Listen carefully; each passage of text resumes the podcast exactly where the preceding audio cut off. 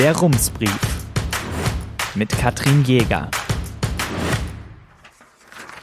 Münster, 21. August 2020. Guten Tag. Am Dienstag war Angela Merkel zu Gast in Nordrhein-Westfalen. Ihre Ansprache wurde über Facebook live übertragen. Ich wollte hören, was sie zu sagen hat. Es ging vor allem um das Einhalten der Corona-Regeln, Maskenpflicht in der Schule, um den Umgang mit der Krise. Doch binnen weniger Sekunden war ich abgelenkt.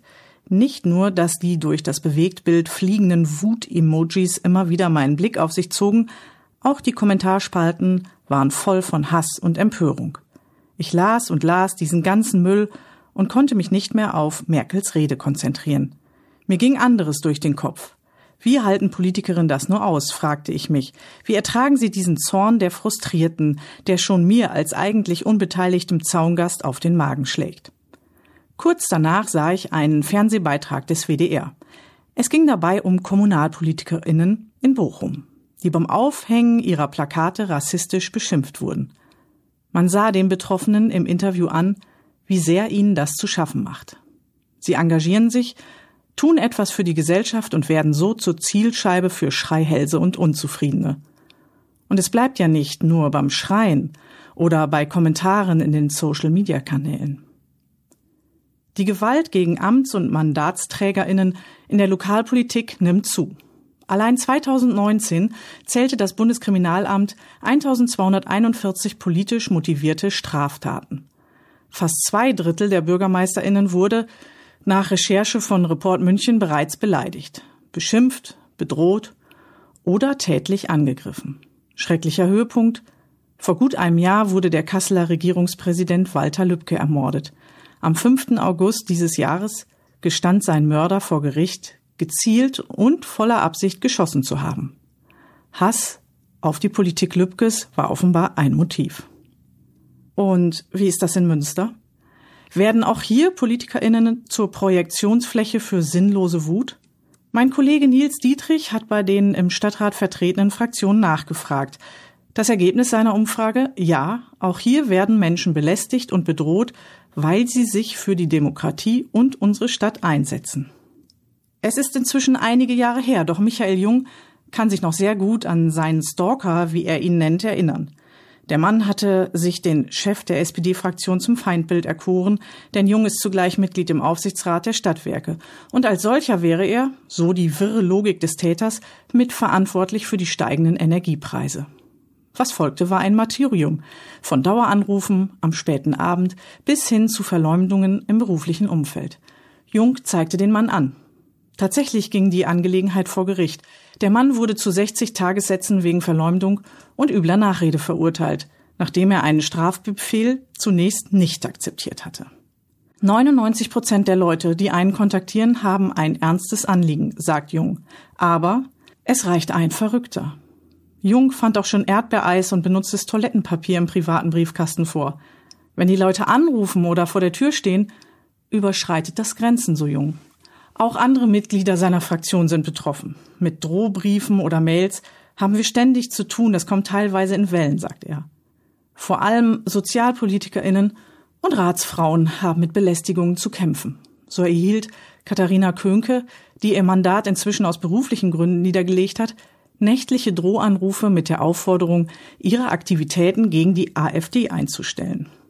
Frank Baumann, stellvertretender Vorsitzender der CDU-Fraktion, berichtet ebenfalls von Belästigungen. Anonyme Täter bestellen für ihn, für andere Mitglieder des Fraktionsvorstandes oder für Oberbürgermeister Markus Lewe Waren und Zeitschriftenabonnements. Von Wein bis zu Damenschuhen war bei Baumann bereits alles dabei. Das ist umständlich und nervig, wenn man jeden Tag Pakete bekommt, sagt Baumann. Schließlich muss er all diese Kaufvorgänge wieder rückgängig machen. Eine aufwendige Arbeit bei, wie Baumann schätzt, bereits 40 bis 50 dieser ungefragten Sendungen. Ich musste viele, teilweise ärgerliche Telefonate führen. Erstmal steht man da als säumiger Zahler, sagt er. Der oder die TäterInnen gehen dabei durchaus geschickt vor. Sie bestellen Waren über Coupons, die sie aus Zeitschriften ausschneiden. Die Postkarten wiederum schicken sie aus den Umlandgemeinden ab. Digitale Spuren, Fehlanzeige. Im Briefkasten von Grünen Ratsherr Carsten Peters finden sich ungefragt Fachpublikationen zu Fahrrädern und erneuerbaren Energien. Da scheint wer zu recherchieren, sagt er. Die Unbekannten erstellen die erforderlichen Bestellschreiben am Computer und fälschen Peters Unterschrift. Insgesamt sieht das recht dilettantisch aus, sagt er, doch am Ende handelt es sich dabei um Betrug. Peters ist sich sicher, welchem Umfeld der oder die TäterInnen zuzuordnen sind. Das ist eine gängige Methode in der rechten Szene, sagt er. Für diese Vermutung würde sprechen, dass er sich als einer der führenden Köpfe des Bündnisses keinen Meter den Nazis an hervorgehobener Stelle gegen Rechtsradikalismus engagiert. Neben Peters und vier weiteren Fraktionsmitgliedern erhält auch Grünen Ratsherr Christoph Kattendiet zeitweise unerwünschte Post. Das ist belastend, du musst dich damit beschäftigen und hast Arbeit damit. Zudem ist das private Umfeld betroffen, berichtet der dreifache Vater. Das ist nicht schön für die Familie, die das ja auch mitbekommt. Trotz unerwünschter Post will Grünen Politiker Kattentit seine Kontaktdaten nicht aus dem Ratsinformationssystem löschen. Er möchte für die Bürgerinnen erreichbar sein. Bei der FDP gibt es keine bekannten Vorfälle. Die Linkspartei ärgert sich über benutzte Inkontinenzwindeln im Briefkasten der Geschäftsstelle.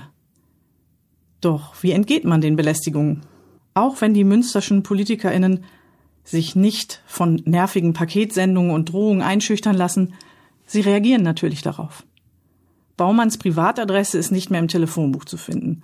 Einige Ratsleute der Grünen geben inzwischen die Adresse der Geschäftsstelle im Ratsinformationssystem an. In einem Fall steht, nehme keine Pakete an am Briefkasten. Warensendungen gehen dann an eine Bekannte.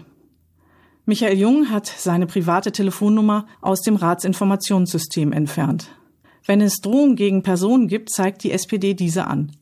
Derzeit liegen drei Fälle vor, teilte die Polizei auf Anfrage mit. 2019 sei es kein einziger gewesen. Ob die Anzeigen wirklich etwas bringen, ist eine andere Frage. Der Staatsschutz hat keine Handhabe, sagt Peters von den Grünen. Was wollen die letztlich machen? fragt auch SPD-Oberbürgermeisterkandidat Jung.